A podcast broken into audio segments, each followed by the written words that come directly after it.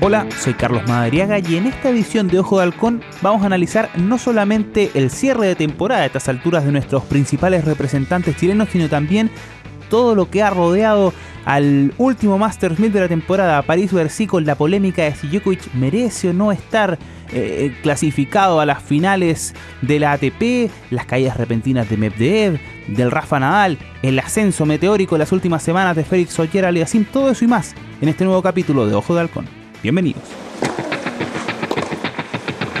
Toma tu raqueta y prepara tu mejor golpe. Acá comienza Ojo de Halcón, el podcast especializado en tenis con Carlos Madariaga y Benjamín Benzaquén.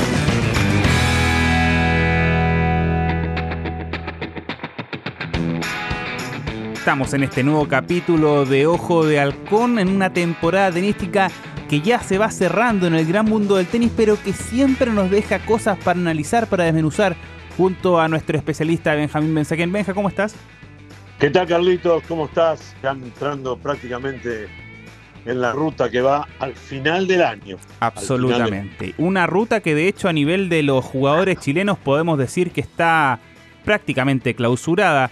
Eh, con un Nico Yarri que lamentablemente volvió a caer en el debut de un torneo Challenger, en este caso nuevamente en Italia, y se bajó de la etapa siguiente que él tenía anotado en su calendario, un torneo ahí en Francia, y todo indica que me parece que el boliche está cerrado eh, para el Nico Yarri, algo que ya habían insinuado de cierta forma, pero que ya lo han hecho, lo han dejado en evidencia tanto Alejandro Tavilo como Cristian Garina en sus redes sociales. Eh, se nos acaba el año ya definitivamente, ya podemos hacer un balance directamente más, más eh, contundente, Benja, pero claro, con este sabor de boca amargo, puntualmente en cuanto al caso del Nico Yarri, que parecía enmendar un poquito el rumbo, estuvo en algún momento cerca de entrar al top 100, y bueno, ahora ya está bordeando el 140 porque lamentablemente no pudo defender los puntos que ganó el año pasado, ahí cuando obtuvo el título del Challenger de Lima. Efectivamente, Carlos, y la verdad que esto lo habíamos insinuado la semana pasada cuando estábamos hablando de lo mismo, que todavía les quedaba por lo menos a, Nico Jarry jugar un par de etapas más. Eh, y la verdad que, lamentablemente, hay que decirlo, es un telón anticipado, porque todavía en Sudamérica al menos hay dos torneos Challenger más.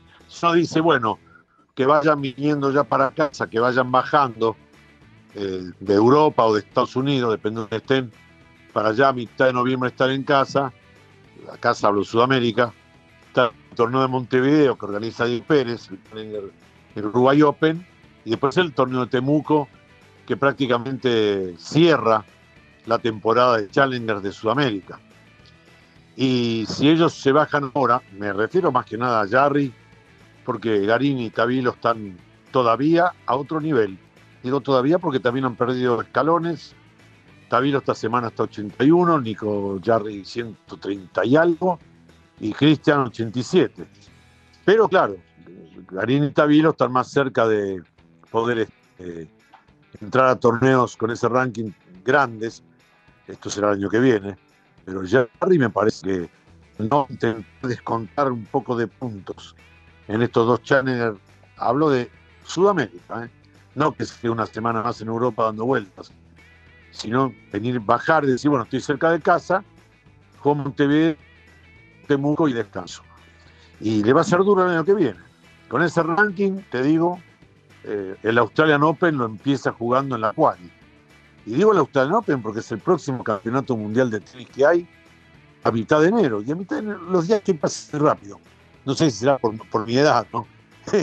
que parece que a mi edad, pero ya, ya estamos empezando noviembre. Te quisiste mirar para atrás, ya estamos en diciembre. Y cuando miré de nuevo para atrás, ya estamos en la primera semana de enero. Estamos, los días pasan muy rápido, el tiempo pasa muy rápido.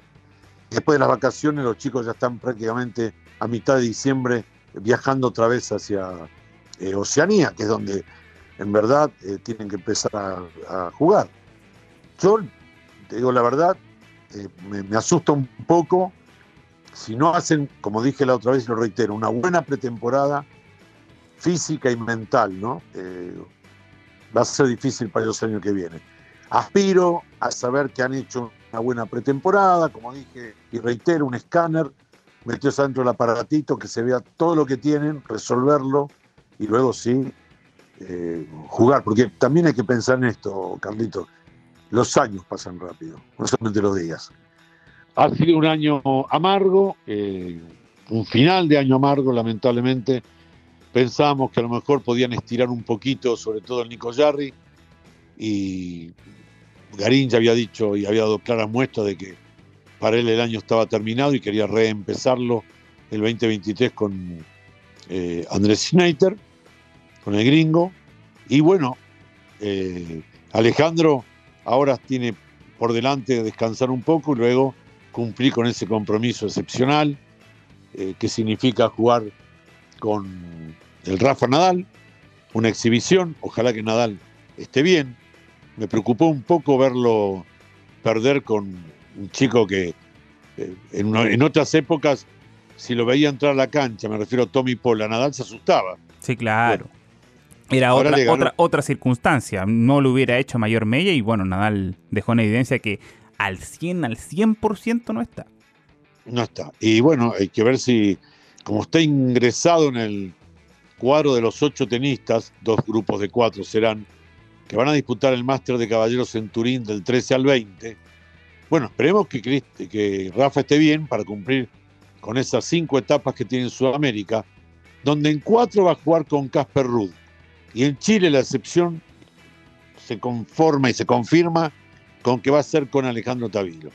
Entonces, para Alejandro, bueno, el fin de año aparece todavía un poquitito más agradable, porque en definitiva va a ser figura, se va a estar hablando de él dos días antes, del día de la exhibición, la figura del Rafa, en fin. Para Cristian y para Jerry, eh, los pies en remojo y empezar de nuevo.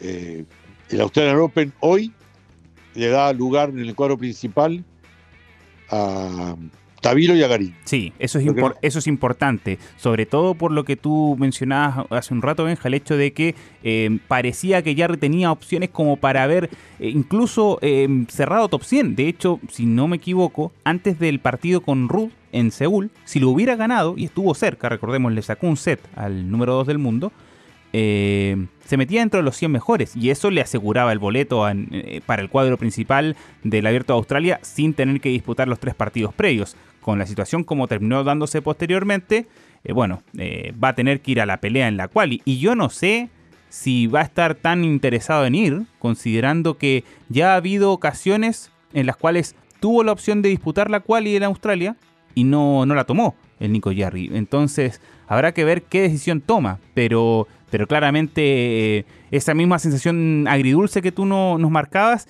eh, también queda un poquito en esto, en el hecho de que podríamos haber asegurado tres chilenos en el cuadro principal del primer Grand Slam del próximo año y, no es así.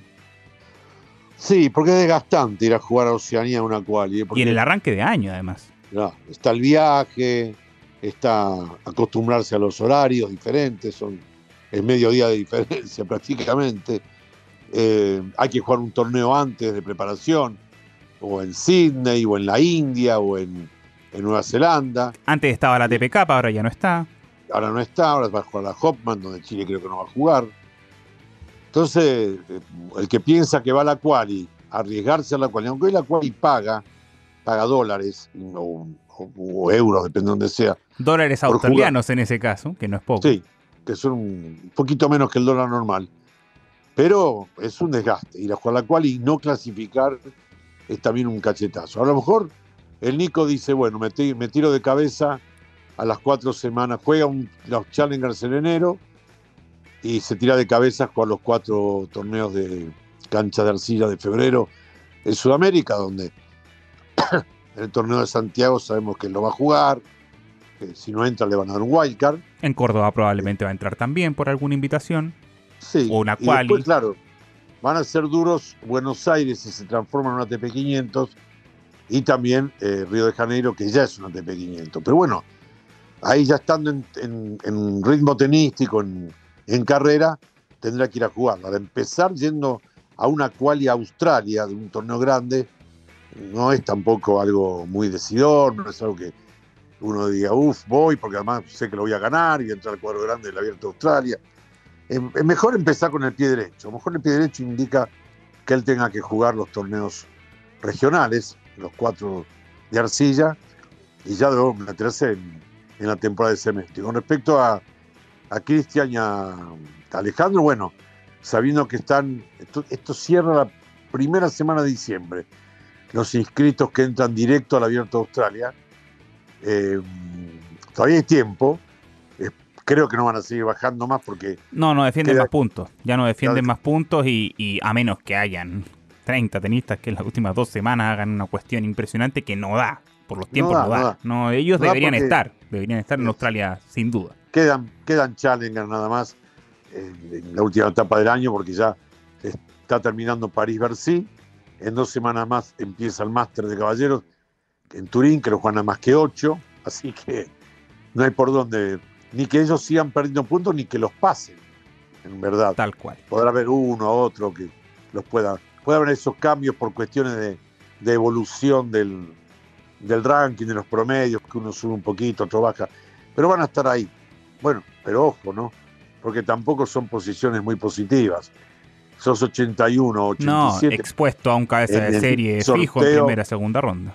Te mata, el sorteo te mata, te pone detrás de un sacador de estas bestias en, enero, que en cemento, y corres un riesgo enorme. Así que bueno, ¿qué, más que decirles que eh, buena suerte muchachos en el descanso, pásenlo bien, disfruten, métanse de nuevo en el tenis a partir de la última de noviembre o la primera de diciembre, y que el año que viene los encuentre más armados, físicamente, mentalmente, con un buen, con un buen derrotero de torneos, una gira bien hecha, bien, bien escrita, bien pensada, eh, bien diagramada, y que, eh, bueno, que esta vez tengan suerte, pero que además también la ayuden, eh, llegando más enteros al tour eh, en lo físico y en, lo mental. Absolutamente. En cuanto... Más que eso, no, podemos decir. No, absolutamente. Son, son más expresiones de, buenos deseos en un cierre de año que, coincido contigo, Benja, es absolutamente agridulce para el tenis chileno, pero que a nivel internacional, como lo marcábamos en este Ojo de Halcón, tiene todavía algunas perlas en las cuales tenemos que estar pendientes. Por ejemplo, el desarrollo del Masters 1000 de París-Bercy, el último torneo de esa categoría en el año, y que ha entregado sorpresas para bien y para mal. En cuanto a las malas, lo que ya comentábamos en torno al Rafa Nadal, la eliminación también bastante rápida de parte de Casper Ruth, de Daniel Medvedev y por otra parte, bueno, de Carlos Alcaraz a manos del danés Holger Rune. Y en cuanto al aspecto positivo, un Novak Djokovic que sigue firme, que sigue demostrando que París-Bercy eh, es el patio de su casa, es uno de los torneos en los cuales eh, se siente más cómodo y a ponerle ojo también Benja y me gustaría también reparar en él porque se lo criticó mucho, porque se lo cuestionó mucho, pero que ahora está reverdeciendo laureles. Hablamos del canadiense Félix Oyer Aliasim instalado en cuartos de final y que viene de ganar tres torneos seguidos a nivel ATP, cuando tenía una racha, si no me equivoco, de 8 o 9 finales perdidas consecutivamente. Lo del canadiense es para prestarle atención en este cierre de año. Nueve finales había perdido Logró un torneo a mediados de este año y ahora tres seguidos. Ya tiene cuatro en su carrera. Pensar que si hubiera ganado la mitad, o cuatro o cinco de los que perdió, hoy ya estaríamos hablando de un jugador con eh, diez torneos acumulados. La experiencia, digamos, la confianza que otorga eso para un tenista que para mí es maravilloso desde todo punto de vista. Oyer Aliasim juega fantástico. No se le están dando resultados y bueno, ¿Qué hizo? Invirtió. Invirtió en un gran orientador. No va con él a todos los torneos. Ya no está para eso, lo hizo 17 años con su sobrino. Pero el tío Tony, Tony Nadal, evidentemente lo ayudó a corregir. ¿Golpes? No. Motivación y cabeza. Y un poco la orientación de cómo enfrentar en algunos momentos los partidos, de qué forma. Técnicamente no había mucho que corregirle al hombre, claramente. No.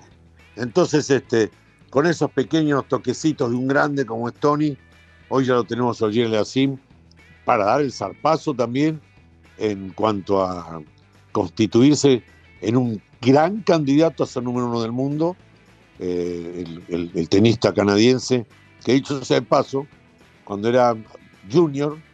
entrenaba con Zverev, con, perdón, con, Con y con Alejandro Tavilo. Así es, contemporáneos todos.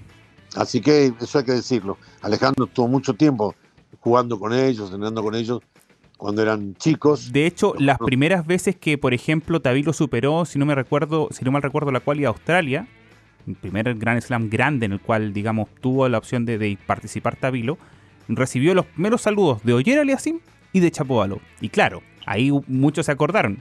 Claro, el hombre nacido en Toronto compartió gran parte de su carrera con estos dos grandísimos jugadores que tiene el país norteamericano.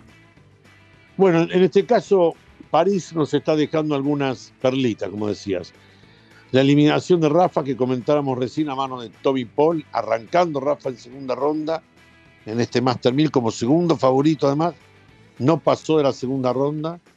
Eh, la derrota fue llamativa, 6-1 en el tercero, ante uno de los norteamericanos, digamos, de los 4 o 5 que están en este momento dando, eh, la, llamando la atención, dando la nota, como Taylor Fritz, como eh, eh, el chico este, el morenito, Franz eh, bueno, ahí estaba metiéndose también Tommy Paul, pero podríamos decir que es el cuarto o el quinto. En cinco nombres rutilantes que pueda tener un tenis norteamericano, yo creo que es el cuarto o el quinto. Y le ganó a Rafa, 6-1 cemento bajo techo. Este, lo dejó afuera de un torneo que Nadal necesitaba por si quería ser el nuevo, eh, el nuevo número uno del mundo otra vez, porque estaba en la persecución de- del número uno del mundo, de su compatriota Alcaraz. Alcaraz ya sabe que termina el año como número uno porque Nadal no progresó en París y cuando Al- Alcaraz igual perdió, en una derrota bastante dolorosa también. Y por eh, retiro, en ese caso, por además retiro. de, de Alcaraz. 6-6 en el segundo y abandonó. Eh, bueno, Olga Rune eh, se anota una victoria fantástica. Este chico danés que estuvo acá en Chile en el 2021. Vino a jugar torneos burbuja, jugó el Challenger en el Club Manquehue, jugó también la ATP en San Carlos de Apoquindo. Y me acuerdo eh, haberlo hablado con él y con el señor que lo dirigía, y estaba la mamá de él, que no la deja ni a sol ni a sombra, están todos los torneos, la mamá de este chico danés de 19 años. E hicimos un comentario diciendo, la verdad, que estamos viendo un potencial ten- top 10 de acá dos o tres años. Y le, hablando con el entrenador, le comentaba, tiene un juego que a mí me llama la atención, este chico va a ser en poco tiempo top 10. La verdad que juega maravilloso, es un chico, es extraordinario verlo jugar. Mira, hasta fisonómicamente se parece al goleador del Manchester City, que es noruego, ¿no? a, a Haaland, exactamente. Bueno, Claro, parece que salen todos ahí con la misma fábrica. todo de Escandinavia salen fenómenos Sí. de todo tipo. Bueno, Rune dio un gran golpe, le ganó al número uno del mundo en cuarto de final. Eh, mañana de las semifinales le va, eh, le, le va a tocar enfrentarse con Félix Ogier Aliasim, lo que no es menor, partidazo entre dos que ya quieren dar el gran golpe. Vienen de jugar además, si no me equivoco, el último Claro. torneo en... Ay, se me va a ir. En Viena, si no me equivoco. en Viena la semana pasada, Sí. le ganó eh, Aliasim.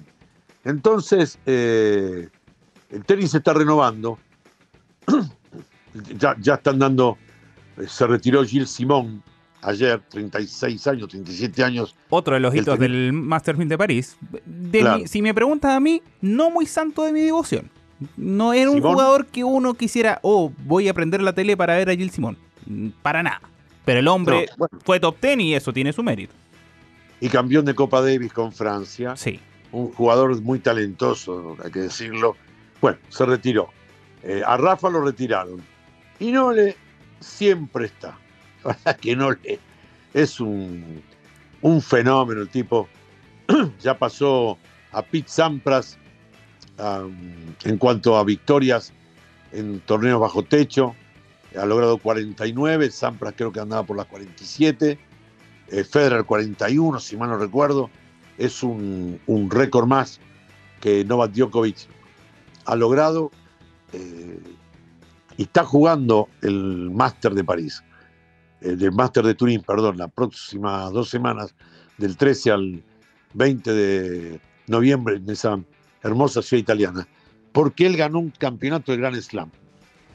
Esto lo tenemos que aclarar a la gente. Sí, y es importante, de hecho, más que aclararlo incluso, entregar la opinión, que yo creo que también es interesante como para el debate, porque claro, en, dentro del desarrollo del Masters 1000 de París, el debate estaba armado en cuanto a ¿merece Djokovic ir a las finales? Recordemos rápidamente nomás los que están anotados en aquel torneo. Eh, Carlos Alcaraz, Casper Ruud, Stefano Tsitsipas, Novak Djokovic, Daniel Medvedev, Félix Oyer Aliasim y Andrei Rublev. Son los ocho que van a ir por el título del último gran torneo de la temporada. Pero, eh, claro, algunos decían, si no me equivoco, Corentin Mutet, el francés, eh, planteaba, entiendo la regla, pero Wimbledon no dio puntos. Y si no dio puntos, ¿cómo se explica que, por una parte, no puedas ah, tener más puntaje en el ranking, pero a la vez sí le permita clasificar a, las finales? Y es ahí donde estaba el debate instalado, diga. No sé qué postura tienes tú, Benja. Con Antar Moutet, además de que es un flor de maleducado, eh, flor de maleducado en las canchas, eh, esto le ha valido, para que la gente sepa, le acaban de retirar el apoyo de la Federación Francesa de Tenis. Cierto. Con eso está todo dicho. No sé si, no sé si es un candidato a escuchar o, que hable y él tome eh, eh, posición o, puntos de vista. El reglamento de los torneos Master de Caballeros dice que la prioridad la tienen más allá del número uno, número dos, hasta llegar al octavo o décimo, porque Recordemos que estos torneos tienen dos suplentes. ¿eh? Son ocho que juegan, pero hay dos suplentes que igual tienen que viajar.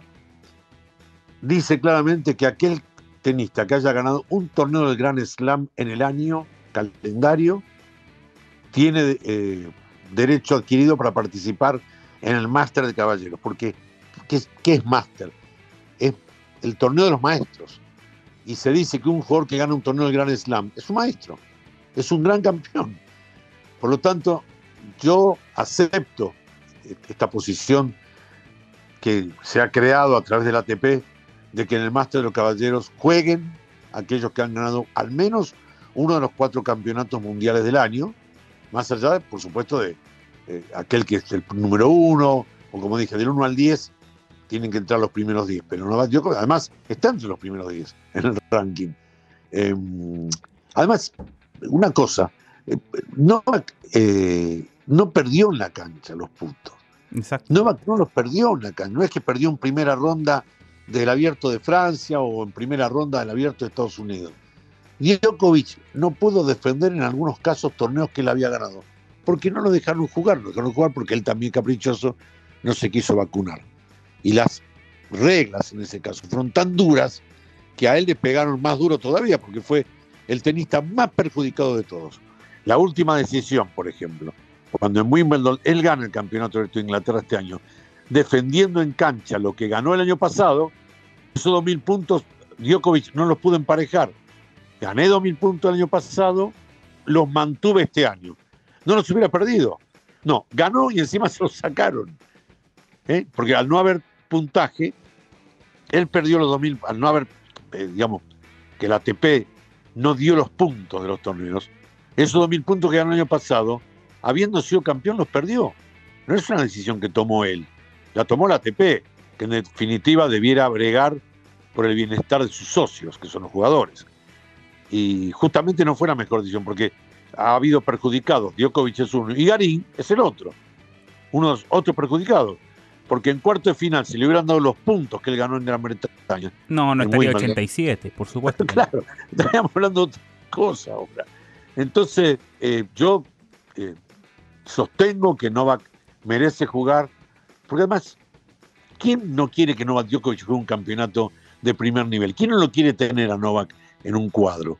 Eh, yo acepto la decisión de los organizadores del máster, que es la ATP, de los organizadores italianos, y que el reglamento de los torneos máster dicen que el campeón de un torneo de Grand Slam juega el Master de Caballeros. listo, no hay mucho más que discutir. Absolutamente.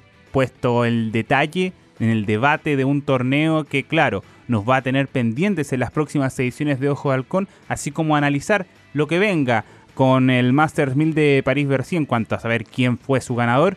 Y también vamos a estar pendientes del próximo capítulo, Benja, de la Copa LP Open by IND, el torneo que se organiza la próxima semana en la Hacienda Chicureo por el eh, circuito WTA con chilenas invitadas. Va a ser interesante ver a Alexa Guarachi jugar individuales. Hace muchos años que no lo hace, obtuvo un quali para una invitación para este torneo en el cuadro principal. También va a estar Fernanda Labraña y eh, Daniela Seguel como las invitadas nacionales para este torneo que entrega puntos, insisto, para el ranking femenino y una oportunidad interesantísima para observar eh, a jugadoras más que competentes del circuito, ¿no? Sí, una buena opción. La verdad que, como dije al pasé y reitero, ojalá se hubiera jugado en Santiago este torneo para que el gran público, la masa grande de gente que le interesa el tenis o, cualquier otro deporte, pero fundamentalmente el tenis, hubiera podido acceder eh, en la ciudad capital de Chile a un torneo de esta magnitud. WTA 125, son pocos los que hay en la región. Hubiera sido un enorme placer verlas a estas jugadoras en la capital. No ha podido ser. Maca organiza el torneo donde mejor y más le conviene. Eso está en su derecho. Y por supuesto, ojalá que le vaya muy bien a él, a las jugadoras que vienen, que ojalá tengan en Chile, eh, que Chile sea un país buen anfitrión para ellas y que ellas puedan jugar como juegan habitualmente en el circuito femenino. Y al mismo tiempo, bueno, la chance que tienen algunas jugadoras locales de poder estar también en el, en el ruido grande de la WTA, como es un torneo de esta envergadura. Así que suerte, un abrazo grande para Maca, que le vaya muy bien. Y de eso, por supuesto, vamos a profundizar en los próximos capítulos de Ojo al conjunto a Benjamín Benzaquén. Benja, te mando un gran abrazo y nos reencontramos en una próxima edición. Un abrazo, Carlitos, que estén todos muy bien. Feliz fin de semana. Para todos quienes escuchan este podcast a través de las plataformas digitales en adn.cl, esto ha sido una nueva edición de Ojo de Halcón analizamos más del mundo del tenis en un próximo capítulo. Que estén muy bien.